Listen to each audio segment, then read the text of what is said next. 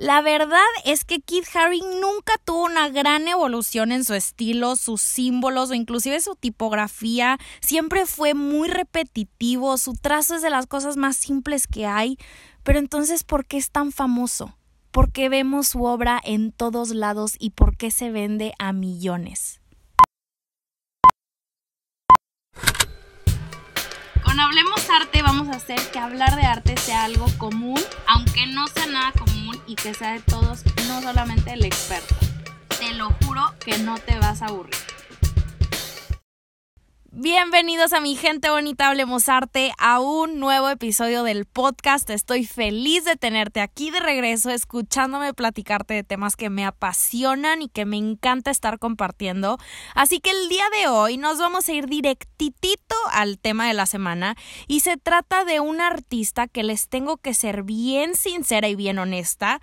Personalmente no me gustaba mucho y no fue hasta que ahondé en él y profundicé en su historia que aquí va, lo tengo que decir, ya me conoces, es de mis favoritos. Se convirtió en uno de mis favoritos porque es un artista que no solamente aportó al mundo del arte o influenció a otros grandes nombres, pero su arte logró concientizar a una sociedad con mente muy, muy cerrada y en un contexto muy complicado. Alzó la voz para temas que él mismo vivió y para hacerla de muchos otros. Así que esto para mí creo que es el significado completo de toda la palabra que es artista. Em, lo mejor es que cuando les platiqué en mi Instagram, que me puedes encontrar en Instagram como arroba hablemosarte, eh, la sección de los comentarios explotó cuando les pregunté si querían que hablara de él. Así que estoy bien emocionada por platicar sobre su trabajo el día de hoy y darte todas las razones por las cuales este artista es de los más conocidos y de los más famosos de la historia. Así que corre y se va corriendo con Kid Haring, señoras y señores. Él era un artista y un activista social, esto es muy importante de mencionar, más adelante voy a profundizar en esto, pero es de los más importantes de los artistas pop en Nueva York en los años 80. Este cuate es el que hace dibujitos como de caricaturas de línea negra gruesa, de muchos trazos redondeados. Puedes buscar ahorita su trabajo en Google para que te vayas familiarizando eh, mejor con lo que vamos a estar hablando, igual y ya lo habías visto antes y no, y no te acordabas. Pero bueno, te quiero platicar rápido de dónde vino él para poder entender hasta dónde llegó, ¿no?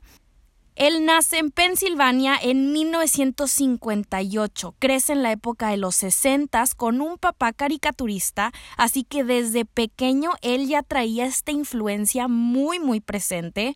En su juventud él estudia en el Ivy School of Arts en Pittsburgh y termina yéndose a Nueva York para seguir estudiando en la Universidad de Artes Visuales de Nueva York.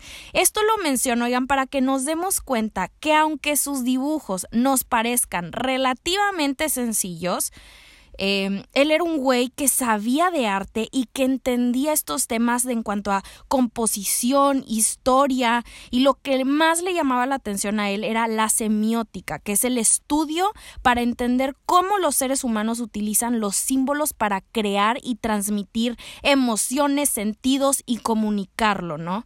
Algo creo que es sumamente interesante, si me preguntan a mí, que él estudia y descubre que las imágenes tienen más poder del que podemos ver, el mismo poder que las palabras tienen. Teniendo esto en mente, Haring empezó a jugar con símbolos, caricaturas simples, líneas gruesas, trazos sencillos para comunicar sus ideas y lo empieza a hacer de una manera muy peculiar, que fue por medio de graffiti en el metro de Nueva York pero ¿por qué ahí y por qué de esa manera, Roberta? O sea, sí le interesaba mucho este tema, pero ¿por qué recurrir al vandalismo? ¿A poco la gente le aplaudía eso si me estás diciendo que fue tan famoso durante su vida, no? Pues bueno, Quiero que ahorita mismo nos situemos en el año en el que este personaje llega a la escena artística. Quiero que te imagines perfectamente el contexto, ¿ok? Los años 80. Ya saben que siempre trato de darles contexto de la época para entender verdaderamente por qué estas personas hacen lo que hacen o por qué les llama tanto la atención responder a ciertas situaciones. Entonces, ¿qué estaba pasando en el mundo? O mejor dicho, en Estados Unidos antes de que llegara Keith Haring a la escena. Vamos a hablar de el contexto de todo, no solamente del arte. Los ochentas, oigan, fue una época de rebelión, de constructivismo, gente joven hablando de temas importantes. Era la época de Madonna, la disrupción de todo, o sea, en todos los aspectos, el auge de las bandas rock como Nirvana, mucho grito, ya saben, o sea, muy over the top todo. Eh, era época donde comunidades marginadas alzaban la voz. ¿Y de dónde viene todo esto? Pues quiero que nos remontemos tantitos años antes. En 1963 llega Martin Luther King con su discurso de I have a dream, tengo un sueño, donde pedía o más bien exigía derechos civiles y económicos junto con el fin del racismo en Estados Unidos. Ese mismo año matan a John F. Kennedy. En 1969 fueron las protestas de Stonewall, donde la comunidad LGBTQ se levanta en armas para luchar por sus derechos. Empiezan movimientos culturales de hippies, podemos llamarlos así, donde protestan ante las guerras y se replica en casi todo el mundo. En el 75, Richard Nixon presenta su dimisión, la primera vez que sucedía esto en la historia. Sale la de Let It de los Beatles, la de Bohemian Rhapsody de Queen. Y Roberta, a ver, ¿y esto qué tiene que ver? Pues oigan, esto se convierte en un himno. Estos últimos dos, lo de los Beatles, lo del Queen, nos habla de los intereses de la gente en ese momento, qué les movía, qué les llamaba la atención, a qué volteaban a ver. Entonces, bueno, esto es en los 60s y en los 70s, que fueron épocas de marchas, de cambios sociales, económicos. Yo creo que para los 80s podemos decir que ya estaba un poco más normalizado este tema, ¿no? ¿Y qué pasa? Pues no, nos vale todo. Hombreras, maquillaje cargado, afros, el boom de los clubs nocturnos, tacones altísimos, disco, rap, hip hop, celebración. Tenemos abundancia de opiniones, de discursos, estilos, modas, libertad. Y algo importante que quiero mencionar es que en los 80, oigan, el diseño se agarra desde un punto de vista de nostalgia. Y esto tiene mucho o tiene todo que ver con Keith Haring, pero aquí les va. Un ejemplo que les puedo dar de esta nostalgia es la compañía de Nissan, como antes los carros en los 50, por ejemplo, eran súper elegantes, eran redondeados y en los 80 sacan el, el, modelo Fígaro, que es un modelo que no tenía nada que ver con el estilo de los 80, ¿no? Pero adivinen qué pasó. Aunque no tuviera nada que ver con el estilo que estaba todo mundo de moda o lo que sea, fue un boom porque a la gente le recordaba lo que era vivir en los 50 y es este elemento de nostalgia que fue la herramienta estrella para la época. Yo sé que parece muy fuera de contexto mencionar Nissan en un, en un podcast de arte, pero bueno, lo mismo pasa con Steve Jobs, con la Macintosh. Este recurso de nostalgia se, se aparece en la moda, en diseño de objetos, en la arquitectura, el Walkman, oigan, es esta época, la música, los samplings, nacen en estas mismas fechas, que es esta acción de, de tomar partes de una canción vieja y usarlo como soporte para una nueva. Entonces la gente reconoce estos sonidos y es en este reconocimiento que la sociedad se enamora de las cosas. ¿Y esto qué tiene que ver con Keith Haring? Pues que él agarra este espíritu capitalista, el estilo de los cómics y dibujos animados de los 50 y las personas que crecieron en esas épocas, o sea, en los 50 pues adivinen cuántos años tenían empezando los 80 ¿no? Que Haring estaba en su auge pues estaban en su plena juventud y ese fue su público más fuerte. La nostalgia que le remitía a estas personas a su niñez fue el recurso clave para el éxito de Keith Haring. Y ahora, con todo este contexto del que estamos hablando, previo a los ochentas, en la escena de Nueva York tenemos toda esta cultura de rebelión, de vamos a hacer cosas aunque le guste a la gente o no. Y Keith quería ser parte de todo esto, ser parte del auge del graffiti, pero al mismo tiempo no quería quitarle peso al origen de donde venía todo esto, que era principalmente la comunidad negra y latina. Él quería encontrar una manera de involucrarse, pero a su manera. Así que, ¿cómo se va contra el sistema? Pues baja a las estaciones del metro de Nueva York y él decía, yo quiero que la gente experimente con el arte sin excluirlos, quiero que toquen, que sientan y manipulen. Y el metro de Nueva York era el lugar perfecto porque pasaban miles y miles de personas, hacía muchísimo ruido visual y adivinen qué, era publicidad gratis, claro que sí, acordémonos que Keith Haring también tenía o ya venía muy influenciado por artistas como Warhol que sabían perfectamente cómo darse a conocer y que todo el mundo hablara de ellos.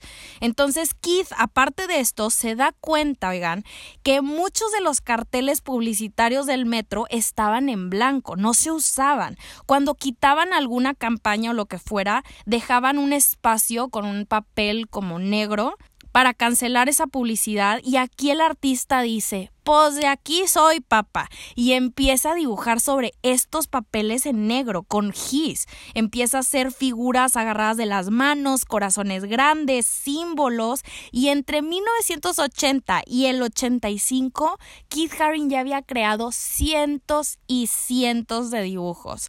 Esto le permitió interactuar con su audiencia de una manera increíblemente única y que nadie nunca había hecho antes de esta manera. El Keith decía, estaba aprendiendo y observando las reacciones de la gente, cómo interactuaban con los dibujos. Pero claro, oigan, no sin consecuencias. Por supuesto que lo arrestaron muchísimas veces por vandalismo, pero aquí viene lo interesante, porque el artista obviamente empieza a agarrar fama, la gente lo empieza a reconocer de, oye, tú eres el que pinta en el metro, personas ya sabían que al bajarse del vagón se iban a encontrar con estas figuras divertidas y experimentales, y lo mismo pasaba con los policías, oigan, los policías también son personas. Entonces, cuando encontraban a Pintando, lo paraban para pedirle autógrafo. Imagínense esto. Y un ejemplo muy, muy bueno es cuando pinta un mural icónico en Harlem de Nueva York.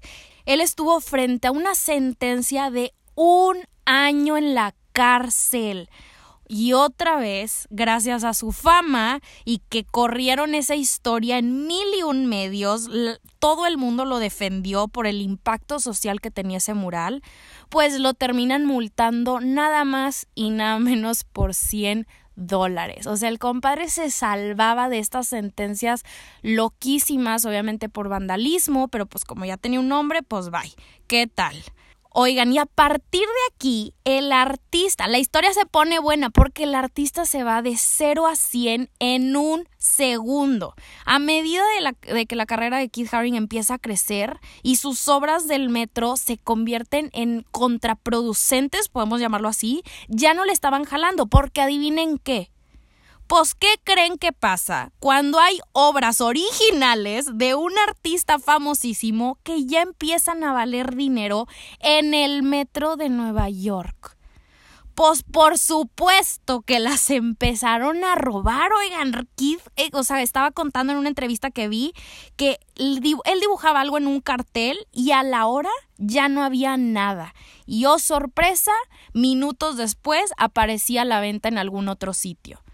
Así que el metro de Nueva York ya no era opción y para poder convertir esto en un trabajo de tiempo completo, porque les recuerdo que del amor al arte no se vive gente, eh, él entra a una galería muy prestigiosa llamada Tony Shafrazi Gallery y ahora imagínense lo que pasó en la primera exposición que tuvo dentro de esa galería. O sea, era este chavito rebelde, controversial, polémico, que dibujaba estas caricaturas súper amigables, pero con temas profundos, ¿no? Eh, ya todo el mundo lo conocía, pues por supuesto que su show, su primer show, fue un éxito rotundo. Miles de personas asistieron y la cantidad de medios que cubrieron el evento fue una locura. Pero bueno, ahora quiero que pasemos al tema, yo creo que es el tema más importante de que no nos puede faltar a la hora de hablar de este artista y que no mencioné cuando hablamos del contexto, es el VIH-Sida que esta enfermedad moldeó, moldea completamente toda la carrera artística de Haring porque él mismo la tuvo. La primera vez que se escuchó este virus fue en 1980, que se detectaron cinco casos que se habían contraído y fue 1980 donde Keith estaba en su mero auge, oigan, recordemos, esto es cuando él empieza a darse a conocer. Entonces, retomando este tema de lo del VIH, ¿saben qué pasa? Cuando un virus del cual no se sabe absolutamente nada, cough no suena conocido, pues la gente entra en pánico, se empiezan a hacer los chismes y los fake news. Pensaban que el SIDA se pegaba por el aire, por el tacto. Ronald Reagan, el presidente del momento, empieza a fomentar que se cierren fronteras, esperando a que no se propagara más. Se aislaron a todos los enfermos, había muy poca información del tema. Había conspiraciones de que se había creado este virus durante la Guerra Fría para matar a los enemigos. Em, hola, este, todo esto suena muy conocido si me preguntan a mí, pero en fin, eran puros chismes.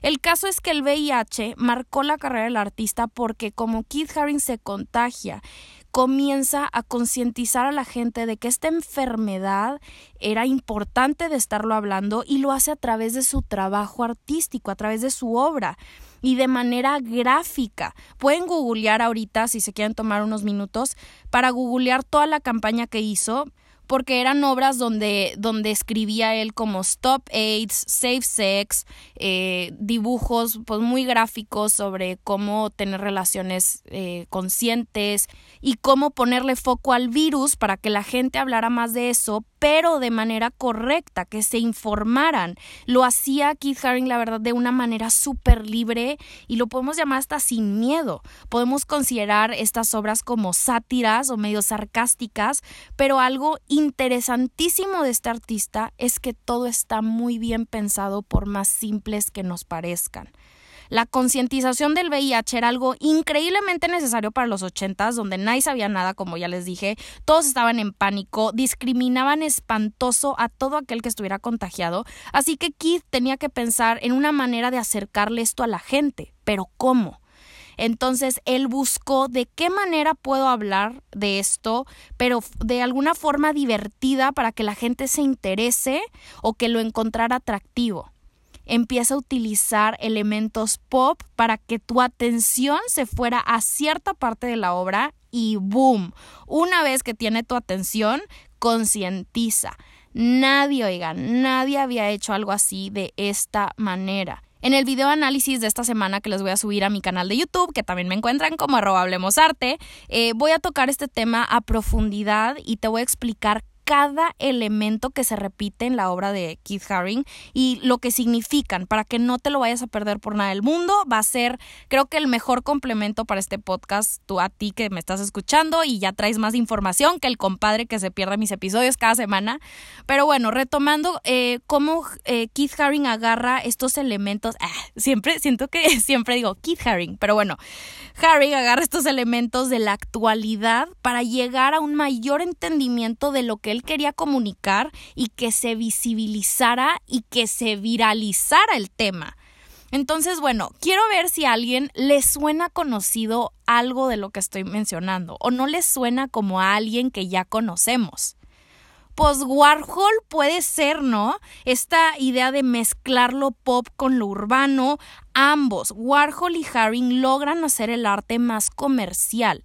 Pero al menos yo personalmente encuentro una una diferencia abismal entre los dos, que es que aunque vivieran en la misma época, se llevaran dentro del mismo círculo social, tenían los mismos amigos, ambos fueron increíblemente influenciados por el otro, Warhol lo que hacía era vender y era más como sátira.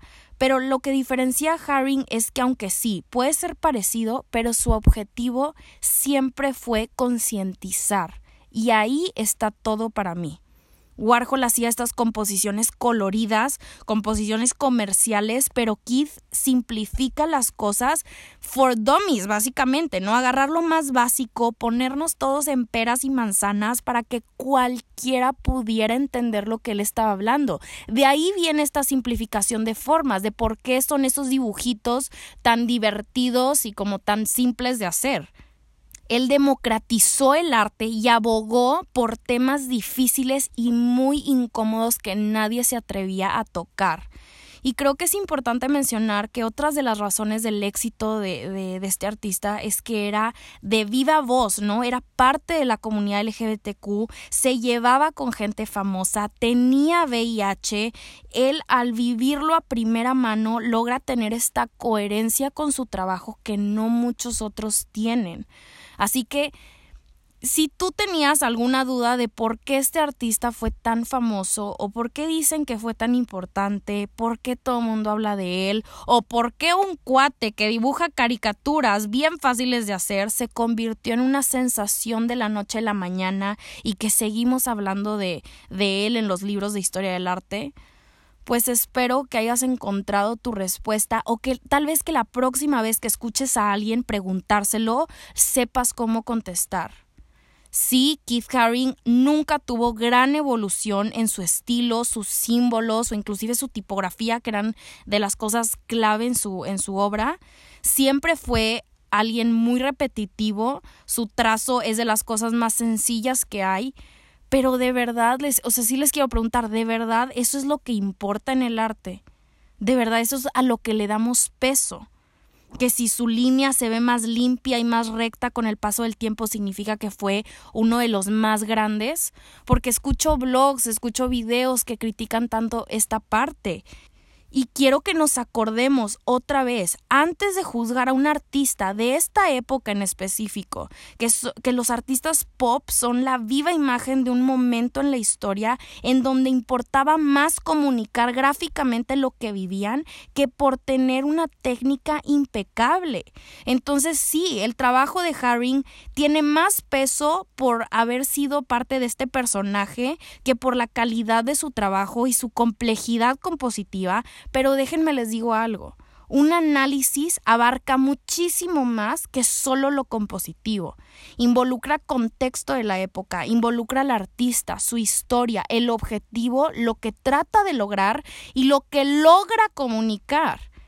Entonces, los ochentas, la época donde estos artistas vivieron, fue una época de producciones en masa, producciones en serie, materializar el arte de forma simple, acelerada y casi mecánica. Entonces, ni siquiera entra la ecuación estar juzgando a Keith Haring por falta de complejidad. Su obra sí se vende a millones y millones de dólares, es de los más caros ahorita, y antes de explotar de furia y coraje y hacer la pregunta de por qué valen tanto esos dibujitos que mi hijo también pudo haber hecho, ten en mente que una obra no se juzga por la cantidad a la que se llega a subastar los artistas pintan lo que quieran, transforman y cambian contextos. Y si quiere llegar un loco a pagar millones por ese trazo, ese es tema para otro video. Así que bueno, mi gente bonita, hablemos arte, mi team secreto, muchísimas gracias por haber llegado hasta esta parte del episodio. Es, es un artista que no sé si se escucha en mi voz, pero que, que siento mucho por, por lo que él le llamaba, lo que él hacía. Me fascina la manera de comunicar, que creo que es de una manera efectiva que no muchos logran hacer. Así que bueno, el video de esta semana vamos a profundizar muchísimo más en como los temas sociales que él traía eh, en su trabajo, los elementos, como les digo, porque Keith, como les digo, como que es bien repetitivo, él tiene muchos elementos que utiliza en varias de sus obras y traen un significado oculto o profundo y ya les quiero platicar de eso. Sé que les encanta ese tema, entonces como descubrir misterios detrás de las obras. Y bueno, creo que es un tema muy importante de, estar hablando artistas como Keith Haring. Espero que les haya gustado muchísimo y como se les dije hace ratito, que, que hayan aprendido algo y que la próxima vez que escuchen a alguien como tal vez criticar a este artista por cosas que realmente no vienen al caso, sepan qué contestar. Entonces, quiero escuchar su opinión sobre este artista en mi última publicación de Instagram. Eh, que me digan si les gustó el episodio, si les gustan este tipo como de, de discusión sobre artistas que, que, cambian o que son súper famosos, pero realmente no entendemos por qué. Eh, quiero abrir discusión sobre este, eh, este artista, este artista, lo repetí 800 veces, pero bueno, quiero abrir una discusión. Así que Em, los espero por allá para platicar. Una vez más, mis DMs, mis mensajes directos siempre están abiertos para cualquier comentario, ya saben. Eh, les mando un abrazo gigante. Los veo esta semana en el video de análisis y ya saben que como siempre, hablemos arte la próxima semana.